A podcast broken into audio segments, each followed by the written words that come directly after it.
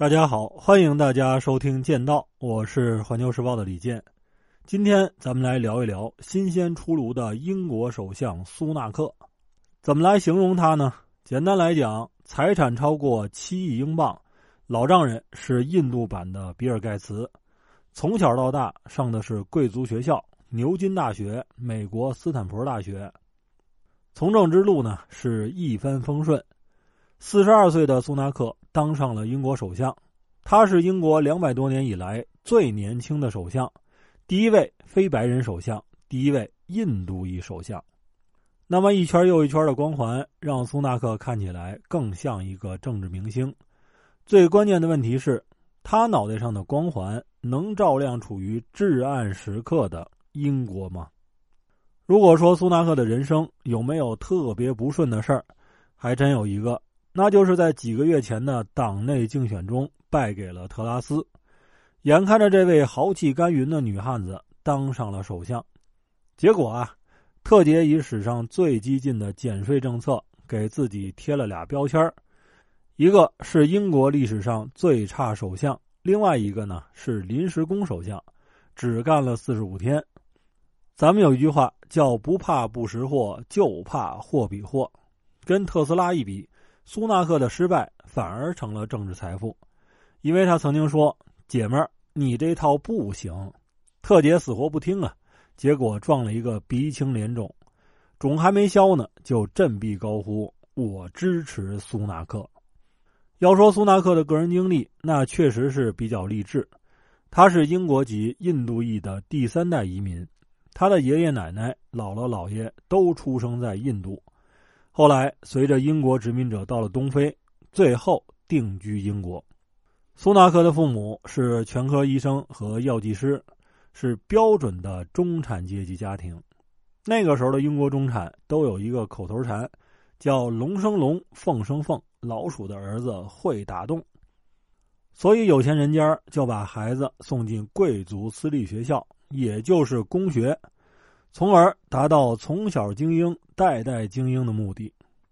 苏纳克上的就是有名的温彻斯特公学，后来上了牛津大学，在美国的斯坦福还读了一个 MBA，在美国的斯坦福还读了一个 MBA，人家这 MBA 可不是白读的。苏纳克认识了改变他一生命运的妻子穆尔蒂，穆小姐的爸爸。个人资产达到了三十六亿美元，是印度一家信息技术公司的创始人，被称为“印度的比尔盖茨”。苏纳克像好多英国精英一样，毕业以后加入了著名的投行高盛，还与人合伙创立了投资公司。在老婆的帮助之下，苏纳克的生意是越做越大。目前呢，两个人的财产加起来超过了七点三亿英镑。名校出身又有钱的苏纳克，二零一五年开始从政，先是当议员，五年以后就当上了财政大臣，而且在任内表现良好。而当时的首相约翰逊爆出了一系列的丑闻，苏纳克辞职逼宫，约翰逊是黯然下台，但是咬牙切齿的说，一定要对背叛者复仇。现如今，俩人好的又跟一个人似的，相互称赞，是相互支持。说到这儿呢，大家会觉得苏纳克似乎是人生的赢家，年轻有为多金，还是少数族裔。但是一个人越完美，就越存在隐忧。什么意思呢？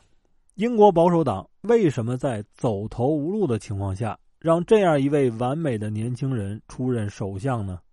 很显然，在全国民调中，支持率大幅落后于工党的保守党，需要一位政治明星来吸引民众的注意力，以图在二零二四年的大选之前把自己的支持率给拉上来。但是问题出现了，保守党之前的几位首相也都曾经是政治明星，都是精英中的精英，可是他们的执政时间是一个比一个短，口碑那是一个比一个差。卡梅伦是瞎折腾，搞得英国和欧盟离婚了，他被骂了个半死。英国人说他是二战以来最差的首相。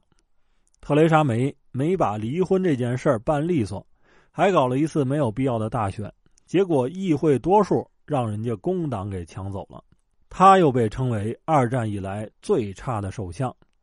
约翰逊一看，索性就利用英国高涨的这种民粹主义，跟欧盟撕破脸，结果干了几年也被迫辞职。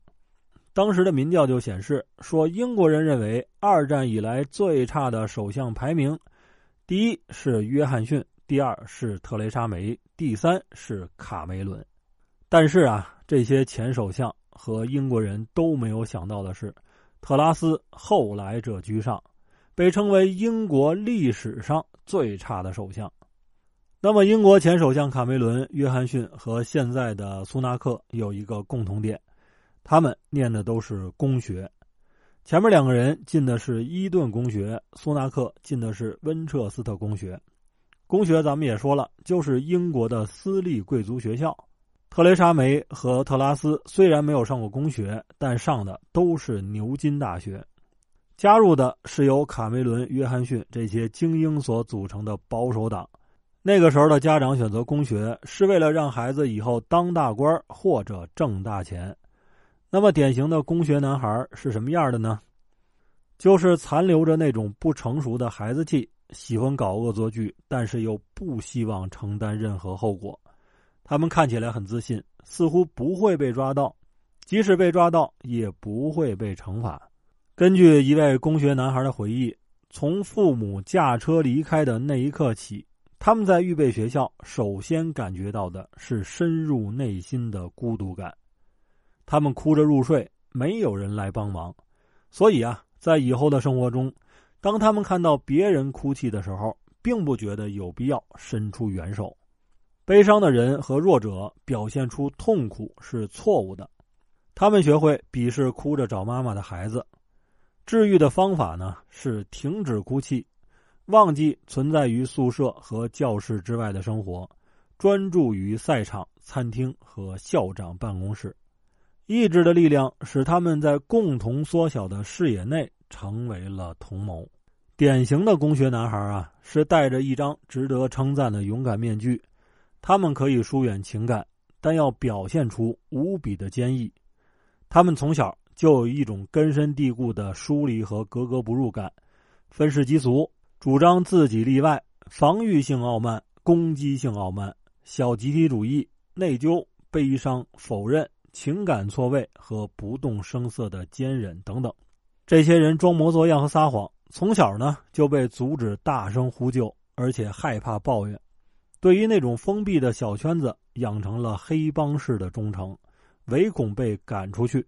他们也从老师那里得知，攻击是最好的防御，嘲笑呢被磨练成了一种能力。过早的和父母分离，使他们在被抛弃之前先抛弃别人。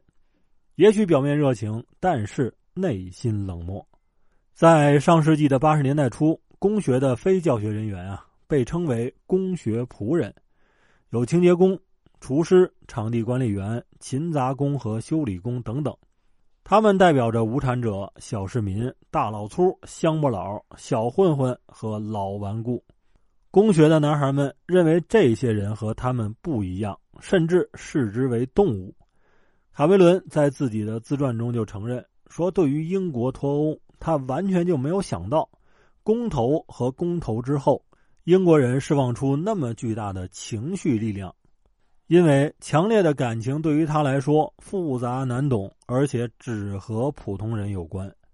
他有两个盲区，一个是情感，另外一个就是英国民众。咱们说到的这些首相，个个都是精英，履历都很漂亮。”但是上台没多久就垮了，这是为什么呢？因为英国政治啊，长期以来都是那种精英政治，他所培养的是政客在议会中舌战群儒的能力，而不是治理国家的能力。为了追逐权力，政治精英们在民意和正确的决策之间不断的摇摆。随着民粹主义的上升，国内政坛内部和社会内部的矛盾不断激化。政治家为了选票，只能不断提出极端的主张。上台以后，则迎合特定的群体，以保住自己的基本盘。这样一来，当选者就很难兼顾全体英国人的诉求，很难代表全民的利益。民众则抱着不行就换个人试试看的心态。所以啊，英国首相是一个接一个的换。现在苏纳克上台了，等待他的是什么呢？他能改变英国的政治环境吗？咱们拭目以待。好，今天的分享就到这里，欢迎订阅剑道，让认知更深一点儿。